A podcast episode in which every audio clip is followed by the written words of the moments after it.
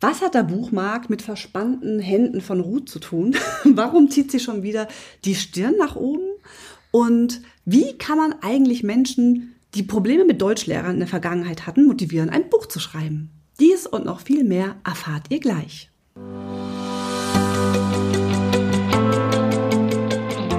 Du hörst den Podcast Geiler Coachen mit Tanja Klein. Hier zeige ich dir tolle Tools und Interventionen für ein noch wirkungsvolleres Coaching-Ergebnis für dich und für deine Klientinnen und Klienten. Mein Ziel ist es, dich noch erfolgreicher zu machen, damit du von diesem Traumjob gut leben kannst, auch ohne Non-Stop-Marketing zu machen. Also, los geht's!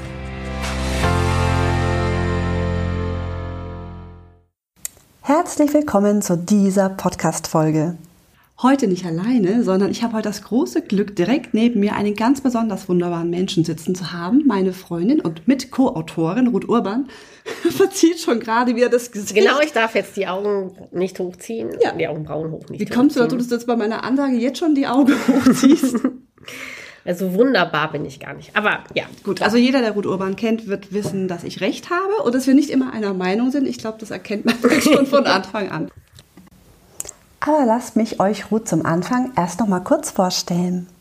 Ruth Urban ist mehrfache Buchautorin, Herausgeberin eines Buches, schreibt gerade einen wahrscheinlich Bestseller im Bereich Literatur und sie ist ein wahrhaft toller Mensch. Ohne sie hätte ich niemals die Idee gehabt, selber ein Buch zu schreiben.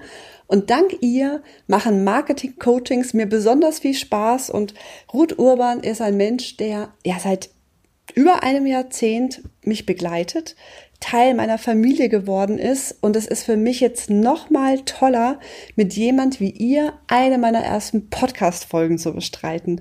Von daher für alle, die wissen wollen, wie man sich toll positioniert als Coach, wie man ein Buch schreiben kann als Coach oder generell, ist in Ruths Händen wirklich gut aufgehoben. Und wir beide haben euch ein wirklich spannendes Thema mitgebracht, wo ich euch einlade, mit zwei unterschiedlichen Ohren Stereo zu hören. Und zwar für alle von euch, die gerne schon immer mal ein Buch schreiben wollten, wird Ruth aus ihrem Nähkästchen plaudern und von ihren wahnsinnig vielen Erfahrungen heute einiges mit uns teilen. Solltest du aber so wie ich auch Coach sein oder Therapeutin, dann möchte ich dir auch ein paar Sachen zeigen, wie du da vielleicht noch geiler coachen kannst, damit Menschen, die bei dir sind, Glaubenssätze wie ich kann nicht schreiben oder ich bin nicht gut genug oder wen interessiert's, was ich sage oder schreibe, wie man die aus dem Kopf bekommt.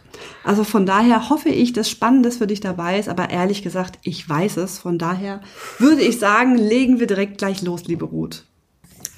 Meine erste Frage an dich ist, Ruth, für alle die, die überlegen, ein Buch zu schreiben.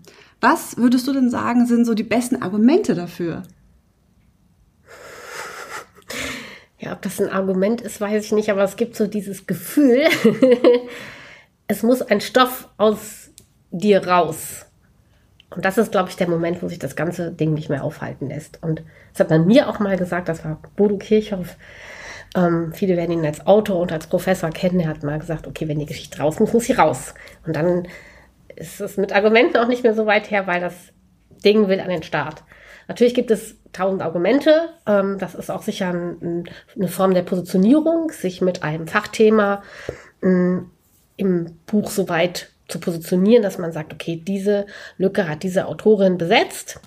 Man kann das auch ganz strategisch angehen und sagen, okay, ich bin keine Marketing-Rampensau, die wir aus unseren ersten Büchern kennen, sondern ähm, ich bin eher so der leisere Typ und ähm, das Buch kann ein, eine wunderbare Erleichterung dabei sein, äh, Marketing zu machen. Und deswegen kann das eine ganz strategische Entscheidung sein. Okay, an diesem Punkt jetzt würde mir ein Buch als Marketinginstrument besser helfen als ein Podcast oder zehn Fachartikel oder eine neue Fernsehshow. Fernsehshow, ja, genau. Also ich möchte sogar so weit gehen, dass man wahrscheinlich indirekten Expertenstatus bekommt, wenn ich jetzt, ähm, ich habe ja auch eins meiner drei Bücher, ist ein Kinderbuch. Mhm. Und ich glaube, in dem Moment, wo Leute hören, oh, Autorin wurde verlegt von einem Verlag, ist, glaube ich, den meisten Leuten schon fast gar nicht mehr so wichtig, ist es jetzt ein Fachbuch, ein Roman oder ein Kinderbuch. Es hat immer noch so diesen, wow, Mhm. Also so ging es mir ja selber. So, ich war im gleichen Raum wie eine Autorin. Das war ja noch vor, ich sag mal, zehn Jahren noch was ganz, ganz Besonderes. Mittlerweile durch diese Selbstverlage ist es jetzt so ein bisschen, den E-Book so ein bisschen aufgeweicht. Ja, aber ich glaube, das gedruckte Wort ist immer noch ein, ein Schwergewicht und es zeigt natürlich auch, dass man in der Lage ist, ein größeres Projekt zu Ende zu führen, auch wenn man es im Selbstverlag macht. Das, Im Gegenteil, das erfordert vielleicht sogar noch mehr Disziplin, als wenn man einen Verlag hat, der einem sagt, du gibst dann dann ab und das und das musst du tun und die und die Schrift musst du verwenden. Ähm, aber ja, das gedruckte Wort ist immer noch ähm, etwas ganz Tolles, was die meisten Leute auch lieben. Und genau wie du sagst, es ist, ähm, die Frage wird mir oft gestellt, aber ich bin eigentlich Journalist oder ich bin eigentlich ähm, Coach. Macht es denn überhaupt Sinn, wenn ich ein Belletristikbuch anfange? Ja, klar. Also natürlich hilft das im eigenen Wachstum, es hilft in der Positionierung, es, man kann es vielfältig einsetzen. Buch hilft quasi immer. ist, wobei man muss vielleicht jetzt für die Zuhörenden sagen, wir sind nicht ganz objektiv beim Thema Buch. Da, wo manche Leute ein Herz haben, haben wir zwei, wo mindestens eins für Bücher schlägt. Also ich glaube, das ist vielleicht jetzt ein bisschen, wir sind dann ein bisschen nicht ganz, ganz so, äh, ja, wie soll ich sagen, wie gesagt, objektiv. Aber was ich so toll fand bei der Schreiberfahrung mit dir war auch, wie viel man dazu lernt, weil ich dachte halt, es ist ein Thema, mein Gott, authentisches Marketing, ich habe schon eine Idee. Und im Schreiben habe ich erst gemerkt, was ich alles nicht weiß.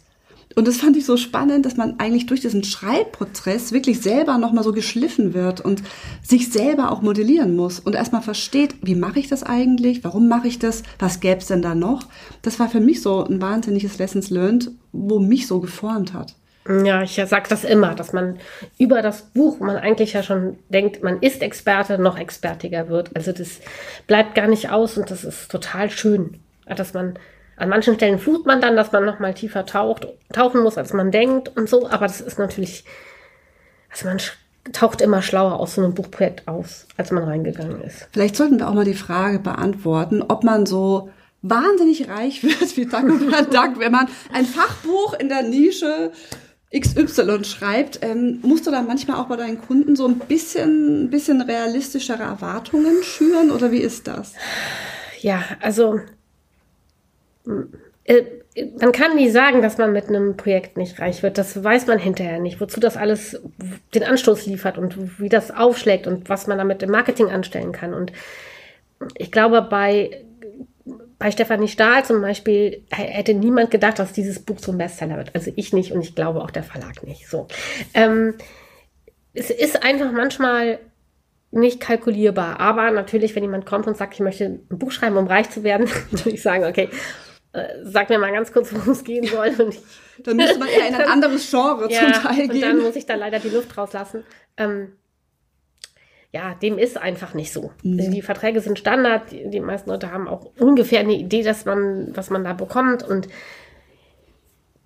ja, aber natürlich weiß man nie, was mit dem Buch passiert, worüber, wo, wenn es Türen öffnet, die vorher nicht da waren, hat es sich auf eine andere Weise gelohnt. Ähm, also, ähm, ja, ich habe irgendwann mal rausgefunden, dass mich das erste Buch mit dir zusammen um die 10.000 Euro gekostet hat. das glaube ich sofort. Ausfallzeit, ja, genau, nichts anderes genau. machen konnte. Äh, das ist immer die Frage, wie man das rechnet. Ja. Aber was es, wie du schon eben gesagt hast, an Wachstum und an Erkenntnissen, an Spaß, an Freude und an Türen, die uns geöffnet wurden, mhm. gebracht hat. Und an Netzwerk, Kontakten, Menschen, grandiosen Fällen bei ja. dir. Also das ist damit nicht, also ist mit Gold nicht aufzuwiegen. Also ich möchte mal ein Beispiel machen. Liebe Grüße an Ina Rudolph. Die hätten wir nie kennengelernt, hätten wir das Buch nicht gehabt. Ja. Von daher äh, bin ich total glücklich und ich glaube, man muss sich frei machen davon, dass man durch das Buch direkt über die Tantiemen reich wird ich finde, bei uns war das oft so, dass wir einfach Aufträge über das Buch indirekt bekommen haben. Ich habe Menschen, die Jahre später bei mir eine Coaching-Ausbildung gebucht haben und ehrfürchtig im Stuhlkreis saßen, weil sie ja meine Bücher gelesen hatten. Also das ist dann schon nochmal ein Unterschied. Ne? Und vielleicht auch eins der Unterscheidungsmerkmale zu den tausenden anderen Coaches oder AusbilderInnen, zu sagen, nee, aber ich habe hier so ein bisschen was zu sagen und die Welt wollte es auch hören. Ja, ich glaube, mm, Preisverhandlungen mit den Kunden ist ja so eine Sache, die erspart man sich am besten. Ich bin ja auch ein großer Fan davon, Preise sehr transparent zu machen, auch so die Homepage zu setzen.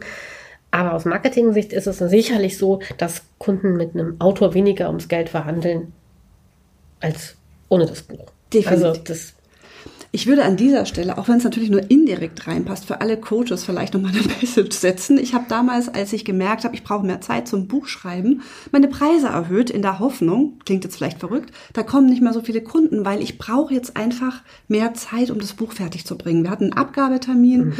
Und ich wollte noch so viel schreiben und dann dachte ich ganz klar, ich ziehe die Preise, ich weiß gar nicht, 30, 40 Prozent hoch, dann kommen nicht mehr so viele. Also es war so, dass ich definitiv wieder mit den Augenbrauen woanders war. Genau. und siehe da, ich habe nicht einen Kunden dadurch abgeschreckt, zumindest in der Anzahl hatte ich so viel wie vorher, wenn nicht mehr. Und ich war völlig verwundert, dass die Leute bereit sind, mehr Geld zu zahlen. Ich habe dann tatsächlich mit dem Stress gemacht, doch die Coachings alle zu machen, weil ich kann auch echt ganz schwer Nein sagen, wenn da jemand ist und dringend ein Problem hat. Und ich gebe zu, ab und zu zwischen Buchschreiben muss man ja auch mal was für die Miete tun. Aber das äh, nur als Idee, Preiserhöhung führt nicht immer dazu, dass man weniger zu tun hat. Naja, die Menschen sind zu dir gekommen, da wussten sie ja noch gar nicht, oder die meisten nicht, dass sie auf einen Autor treffen und du kommst mit deiner ganzen geballten Expertise, das macht einfach einen Unterschied. Also, ne, sagst du, ich schreibe gerade ein Buch. Also. Sag mal, mm, du hast jetzt, wie viele Bücher hast du mittlerweile begleitet für andere? Ah, ich habe das irgendwann mal durchgezählt, aber das ist so unterschiedlich. Manchmal ist es nur, ich habe einen Impuls gegeben, manchmal war es ein dreistündiges Gespräch, manchmal war es eine Begleitung von über einem Jahr. Aber ich sag mal so, an die 50 werden es jetzt mittlerweile sein. Das ist schon echt irre, ne? Ja, ich habe auch ganz früh angefangen. Tatsächlich gibt es ein erstes Buch, in dem ich drin stehe, ähm, als äh, Danksagung für Recherche, Transkription und sowas. Ähm, das habe ich irgendwann die Tage aus dem Regal gezogen und dachte, ah, krass, wie lange mich das schon begleitet. Da war ich irgendwie 21. Nee, also, okay, gut. Also du bist jetzt dann schon so ein ja. paar Jahrzehnte unterwegs, ein paar wenige. Oh Gott, ja. Klingt immer so schlimm. Also du hast ja, ich sage jetzt mal, deutlich mehr Erfahrung wie die meisten anderen oder alle anderen, die ich kenne zu dem Thema. Welche Tipps hast du denn so für Coaches, die jetzt sagen, Mensch, es juckt mich, ich würde wirklich gerne was schreiben, aber ich weiß auch gar nicht, wie ich anfangen soll und was sind so typische Fehler? Kannst du da so ein paar Sachen mit uns teilen? Also das Allerwichtigste ist eigentlich auch keine Neuigkeit, aber in der Hitze des Gefechts wird es gern vergessen. Bitte kein ganzes Manuskript abgeben mhm. sondern mit dem Exposé anfangen. Und das kann, das kann man googeln, da gibt es ganz viele Vorlagen. Manche Verlage haben das sogar auf ihren Seiten, was man abgeben soll. Und da steht eben nicht 120 bis 350 Seiten Manuskript, sondern das Exposé ist wie bei einem Immobilienexposé hm, die Idee des Buches zusammengefasst in mehrere Teilbereiche. Und ähm, wenn man das auf dem Schreibtisch vor sich hat, ist man gezwungen, gewisse Entscheidungen zu treffen, nämlich was soll das Buch sein, was soll es nicht sein, welche Zielgruppe spreche ich an und welche nicht. Welche Konkurrenz es gibt, es? Genau, welche Konkurrenz gibt es. Und darüber, ähm, wir hatten das gerade gestern im Gespräch, war nach fünf Minuten Gespräch über dieses Exposé klar, dass das eigentlich schon zwei Buchideen sind und nicht eine. Und daran sich entlang zu hangeln, ist nicht nur für die Verlage gut, weil die nachher nach fünf Minuten einfach Blick auf Exposé wissen, ja oder nein oder beschäftigen wir uns weiter mit Ablage P, sondern einfach auch, um sich selber zu disziplinieren und um, ähm, sehr genau anzufangen und nicht mhm. einfach irgendwo. Ich meine, ich sage auch immer als ersten Tipp, schönes Notizbuch kaufen, schönen Stifter zu kaufen und jeden Gedanken aufschreiben mhm. und nicht warten, bis man zu Hause ist und in Ruhe, sondern egal wo man sitzt und steht, entweder die Sprachfunktion des Handys oder dieses Notizbuch genau. rausnehmen, alles aufschreiben. Aber dem diese sehr, sehr strenge Arbeit am Exposé entgegenzusetzen, macht total Sinn, weil auf der einen Seite verliert man nicht die Lust an den Inhalten und auf der anderen Seite sorgt man dafür, dass es irgendwann auch gedruckt wird, weil ein Exposé ist, ein Buch ohne Exposé ist heute nicht mehr denkbar. Und selbst wenn du von vornherein weißt, du möchtest in den Selbstverlag gehen, aus welchen Gründen auch immer, ähm, halte ich ein Exposé für sinnvoll, auch wenn das dann vielleicht ein bisschen lockerer aussehen darf, ähm, um einfach zu wissen, für wen tue ich was, warum bin ich der richtige Autor fürs Thema. Diese ganzen Fragen tauchen irgendwann auf und das macht total Sinn, das vorab zu klären und dann zu gucken, okay, wie muss ich den Text eigentlich schreiben, damit er dann auch von der Zielgruppe möglichst gut aufgenommen wird. Also eine der wichtigsten Sachen im Exposé hat mir sehr geholfen, die Kapitelübersicht. Auch wenn ja. er sich natürlich im Laufe des Schreibens immer noch so ein bisschen in der Reihenfolge geändert hat, aber für mich war das so motivierend, zu sehen, wie wird Stück für Stück grün. Also alles, was wir, wir hatten ja die ersten zwei Bücher zusammengeschrieben, jedes Kapitel, was wir fertig hatten, färbte sich dann sozusagen in der Excel-Liste in grün. Mhm, und das war ich wichtig. Mich. Ich muss mhm. visuell sehen, was hat sich da endlich, womit bin ich fertig? Das hat mich einfach motiviert. Das ist so ein bisschen wie Jagen gehen im positiven Sinne. Ich würde jetzt niemals ein Tier erschießen wollen, aber so diese Inhalte, die man erlegt hat, die man mundfertig jetzt da schon mal hat, das hat mich unglaublich motiviert, ja. weil zwischendrin ist es schon schwierig und hätte ich dich nicht gehabt, ich weiß es gar nicht beim ersten Buch, ob ich durchgehalten hätte. Hast du so Tipps für, ich sage jetzt mal AutorInnen, die so ganz alleine sind und die sich jeden Tag wieder motivieren müssen? Also ich habe das ähm, schon so oft gesagt, so ein, so ein, Buch ist irgendwie immer Teamarbeit. Also ob man eine Freundin hat, einen Partner, äh, jemanden, der einen professionell begleitet, also oder ein Coach. ähm, ich glaube, dass es immer Sinn macht, dass man mit jemand anderen noch, also gar nicht unbedingt vielleicht die Inhalte, ja, äh, sondern vielleicht einfach auch nur im, heute war ein Scheißtag, ich habe irgendwie nur drei Sätze hingekriegt. Also ich glaube, dass man da immer jemand braucht, der da ist. ich mag mir das ehrlich gesagt alleine gar nicht vorstellen. Das äh, würde ich auch nicht empfehlen. Nee, also kann ich äh, sehr unterstützen. das hat mir sehr, sehr gefallen.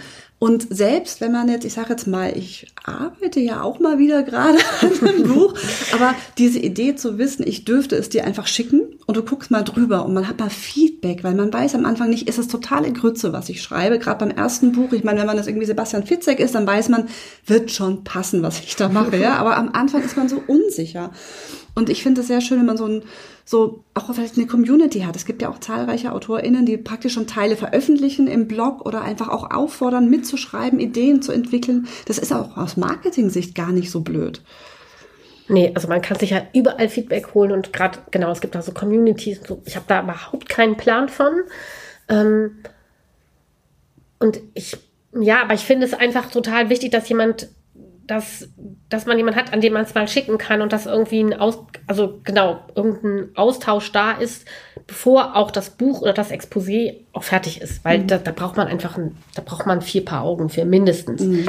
Und ich habe auch ähm, schon ein paar Mal gesagt, wir werden das Buch zu zweit zu schreiben. Also die Idee tatsächlich reinzugehen, zu sagen, willst du das alleine machen? Es ist ein Erstling, es ist ein krasses Thema oder ein aufwendiges Thema. Und das ist, ist einfach immer wieder eine Idee. Ich meine, es gibt ja auch relativ viele Autoren, die sagen, ich suche eine Kooperation mhm. oder ich mache was zusammen und so. Und wir gucken gerade auf die Profibox von Dirk Eiler. Ich meine, Liebe Grüße, Dirk. Äh, äh, ja, auch an Ute. Ich meine, das ja. ist so ein Ding, ne? oder an das ganze das Team oben und so weiter. Ja. Das, das, das tut sich nicht alleine. Mhm. Also ähm, von daher, ja, Sparringspartner ist immer gut. Ich möchte jetzt auf das andere Ohr auch mal kommen. Und zwar für die Coaches, die jetzt sagen, ja, danke, ist nett zu hören, aber ich will erstmal wahrscheinlich kein Buch schreiben und es kann sich wandeln, kann ich nur sagen, aus eigener Erfahrung. Aber für die, die jetzt sagen, ich sitze jetzt auf der anderen Seite. Ich habe jetzt hier eine Klientin oder einen Klient, der sitzt da und er will, es war schon, also es gibt so viele Leute, die sagen, mein Lebenstraum ist, ich will einmal nicht nur einen Baum gepflanzt haben, ein Haus gebaut, sondern ich will auch ein Buch veröffentlicht haben. Was sind denn so ganz typische Sachen, wo, ich sag's mal mental, du bist ja kein Coach, du weigerst dich ja weiterhin, ein Coach zu werden. Ähm, was sind denn so die typischen Sachen, wo du mittlerweile schon so raushörst, oh, da ist mental was, da müssen die woanders erstmal Also ich hin. bin ein super Sparringspartner, aber kein Coach.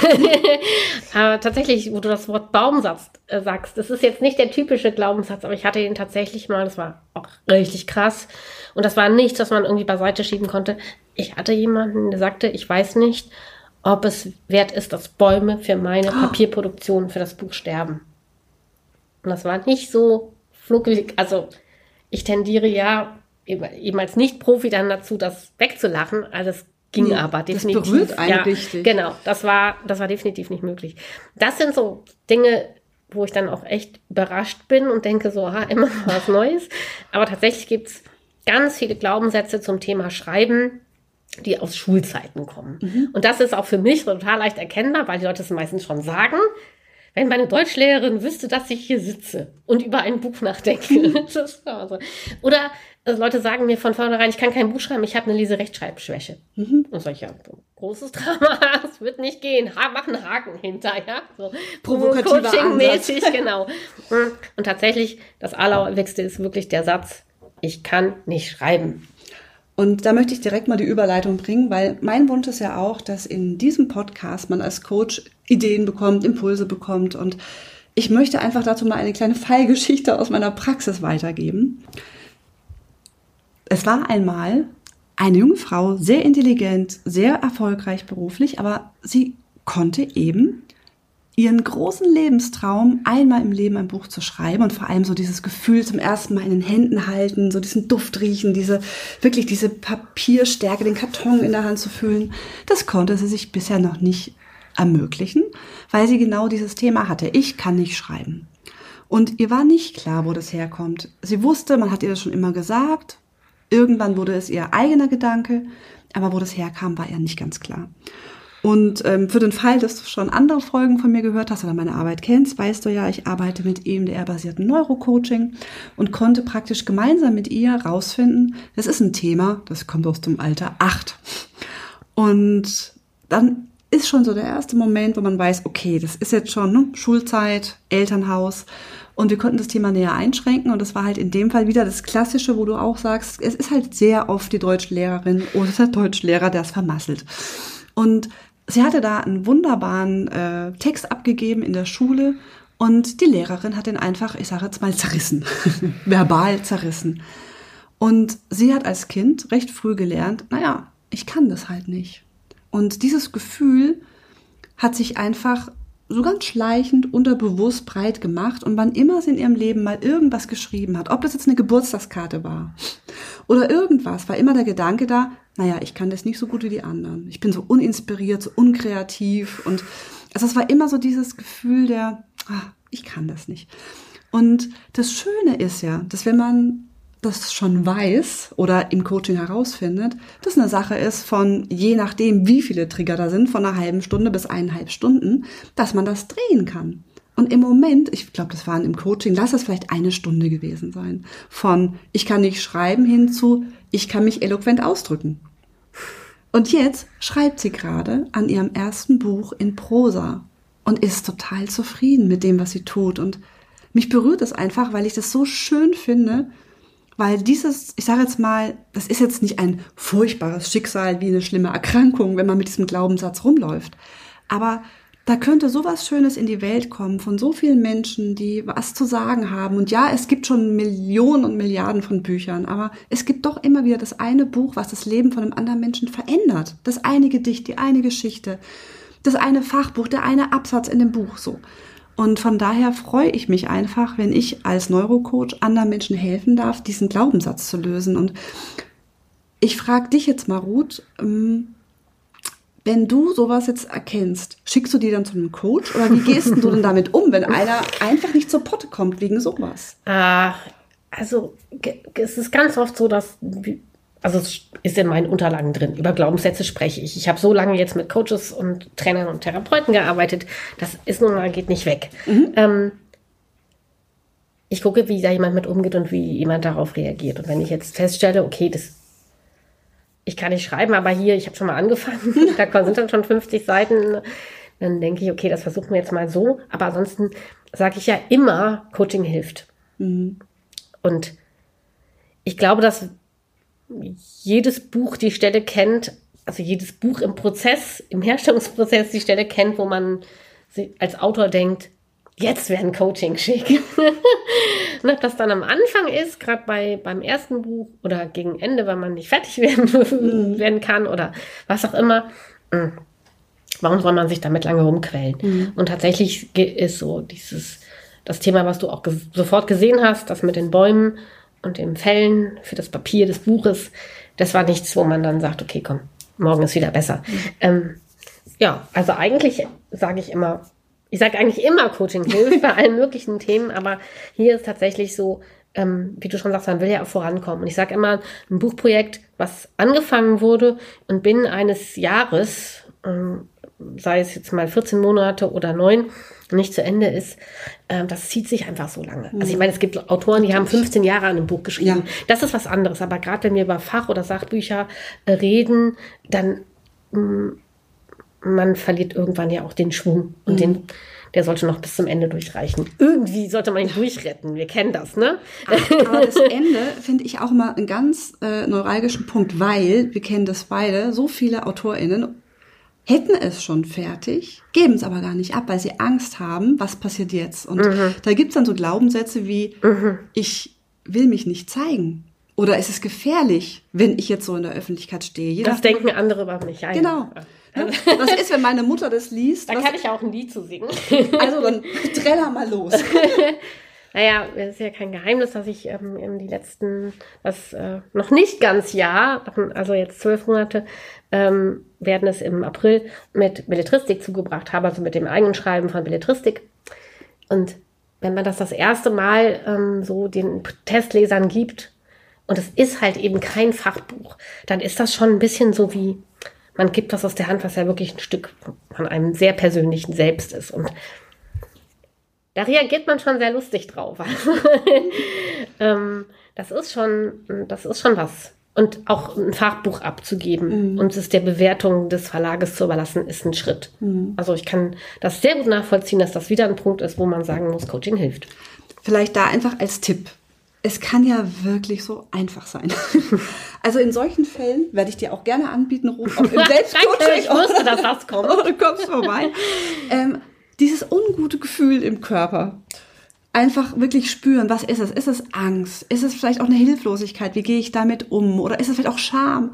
Und wirklich dieses Gefühl oder diese Gefühle, die es hat, der Reihe nach einfach bearbeiten. Und man kann das ja zum Beispiel mit einer Selbstcoaching-Musik, wie meiner EMDR-Musik machen, indem man einfach nur dieses ungute Gefühl körperlich wahrnimmt. Angenommen, da ist so, ein, so eine Hilflosigkeit, also ich würde die jetzt gerade an meinen Händen zum Beispiel spüren. Und dann setze ich die Musik auf, achte zeitgleich auf diese Links-Rechts-Impulse und spüre, was verändert sich in meinen Händen, während ich zeitgleich auf diese Links-Rechts-Impulse achte.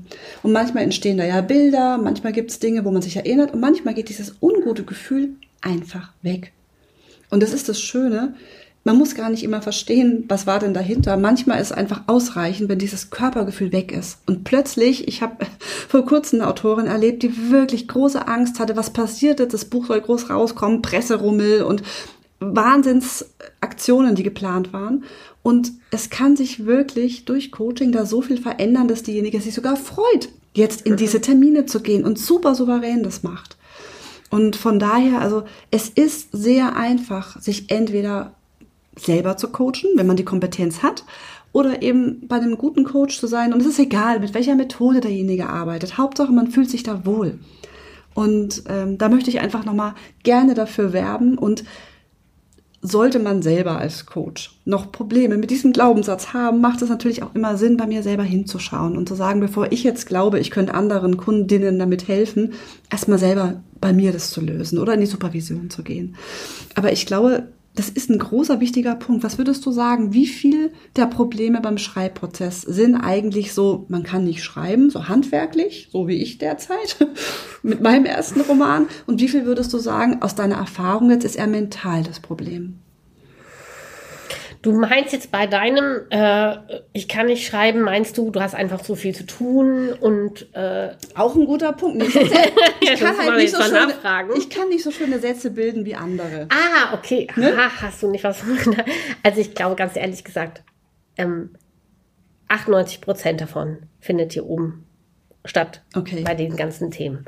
Ich habe es gestern noch geschrieben. Es ist eine Frage des Prioritätensetzens mhm. und wenn die klar sind, dann hat man eigentlich auch genug Energie und genug, man weiß genug für das, was man da zu Papier bringen will. Mhm. Ich glaube, das ist nochmal ein letzter Punkt und dann versuche ich auch den Podcast nicht allzu lang zu machen, damit die, die schreiben wollen, auch die Möglichkeit haben. Aber dieses, ich habe dafür keine Zeit. Also ich kenne diese, diesen Satz selber, vor allem, weil bei mir ist immer das Thema, unter zwei Stunden will ich erst gar nicht anfangen. Und zwei Stunden mhm. ist ja schon die große Zeitlücke. Und wenn man jetzt, ich sage jetzt mal, Eltern ist, noch sein Geld erstmal anderweitig verdienen muss oder möchte und man hat vielleicht noch jemanden zu pflegen zu Hause und es gibt ja so viele Gründe, die einen abhalten. Hast du da noch irgendwie einen Tipp, was bei dir funktioniert ja, oder sag? Habe ich. Also das hätte ich auch nie vermutet. Da kann ich nur Mut machen. Ist ich bin mittlerweile so weit, dass ich mir den Rechner oder das Papier hinstellen oder hinlegen kann und ich drehe mich beim Pasta kochen um und denke, ach guck mal, schöner Satz, zack, zack. Ja, Echt? So. Ähm, jetzt bin ich natürlich tatsächlich fast am Ende des Buches angelangt, mhm. aber mh, mm, ich würde sagen, so nach nach ein paar Monaten hatte ich schon das Gefühl, ich brauche nicht mehr dieses Setting. Also vorher war ich wirklich so, ich brauche den richtigen Stift, ich brauche das richtige Buch, ich brauche die richtige Musik, ich brauche bitte was zu trinken, aber auch nicht zu viel. Alkohol geht auch nicht. ja, und so oh, wahnsinnig kompliziert, also wie man sich so einen richtig schlechten Film vorstellt. Und mittlerweile ist es wirklich so, ähm, ich kann das auch gar nicht mehr kontrollieren. Ich gehe irgendwo ran, sehe irgendwas oder ähm, denke, ah, guck mal hier, das ist ja wie im Buch an der und der Stelle oder das kann ich da mhm. dafür brauchen, zack. Und dann nehme ich das Handy und packe es in die Sprachnachrichten und auch zu Hause. Das Ding ist an, das Projekt läuft und ich kann irgendetwas machen und denke, komm, jetzt setze ich mich. Was dann allerdings passiert, und da hat meine Physiotherapeutin schon sehr drüber gelacht, ist, ich fange in diesem Stehen an, mich über den Rechner zu beugen, meine Hände, wo du sagst, die Hände sind so wichtig, ja. in einem ungesunden Winkel ja. auszustrecken und zu tippen, ja. bis ich dann merke, okay, es wird doch ein bisschen länger, weil das wird immer ein bisschen länger, dann lande ich halb auf dem Stuhl. Also da möchte man mir wirklich nicht zugucken. Mm, man sollte sich angewöhnen, eine gute Arbeitshaltung zu haben. Aber das, das zeigt eigentlich am besten, wie man dann in die Arbeit reinflutscht und dass man wirklich nicht mehr diese langen Zeitslots braucht, was eine gute Nachricht ist. Ich verstehe endlich J.K. Rowling, die immer gesagt hat, ich habe morgens mal eben so ein paar Stunden nebenbei und so. Ja, das funktioniert. Ich glaube, da kann jeder seinen Rhythmus finden und der ist nicht so aufwendig, wie wir das oft glauben, wenn man mhm. da so von außen drauf guckt. Ja. Liebe Ruth, ich glaube, es gäbe noch zweieinhalb Stunden mehr oder auch zwei Monate mehr mit dir zu sprechen. Ich würde für hier und heute erstmal sagen, vielen Dank. Ich komme wieder. Ja, bitte mach das. ähm, wir haben auch schon überlegt, wann. Wir werden nämlich gemeinsam uns was ganz Schönes gönnen. Wir gehen nach vielen Jahren mal wieder endlich gemeinsam auf yeah. die Buchmesse ja. und wir werden schauen, was wir da für dich als Coach oder Psychologie Interessierte, Interessierter da auch Schönes einfangen können. Das heißt, irgendwann Ende Oktober rum mhm. dürfte es eine wunderschöne Folge geben zu diesem Thema. Solltest du, solltet ihr noch irgendwelche Fragen haben an Ruth direkt oder das Gefühl haben, ich habe eine Idee, ich brauche jemanden, der mal drüber guckt oder ich schaffe es alleine nicht, kann ich voll und ganz Ruths Arbeit empfehlen. Wie gesagt, ich bin hier natürlich absolut ähm, nicht objektiv, aber ich kenne einfach viele Menschen, die erfolgreiche Bücher damit gemacht haben. Von daher guck gerne in die Show Notes. Und wenn du dem Podcast eine Bewertung abgeben möchtest, wäre das großartig. Gerade am Anfang ist es einfach total wichtig, dass der Podcast gut gefunden wird und da kannst du echt dazu beitragen. Also falls du Lust hast, gib dem Podcast doch eine Bewertung. Ich würde mich natürlich freuen, wenn sie gut ist, aber sei da ruhig ehrlich. Ich danke dir auf jeden Fall schon mal für die Zeit, die du dir dafür nimmst. Und für heute war es das jetzt. Danke, liebe Ruth, fürs Quatschen. Danke dir fürs Zuhören und bis zur nächsten Folge. Ich hoffe, du bist wieder mit dabei. Tschüss! Mehr Informationen zur Sendung findest du in den Shownotes und Folgennotizen. Wenn du mehr über die Arbeit meiner Mutter wissen möchtest, schau doch mal auf ihre Seite akademiefürs Sie freut sich auch immer, wenn du ihren Podcast weiterempfiehlst, gut bewertest oder kommentierst. Weitere spannende Ideen findest du in ihrem Newsletter. Dann siehst du regelmäßig, was sie wieder so Interessantes macht. Bis zum nächsten Mal. Johanna.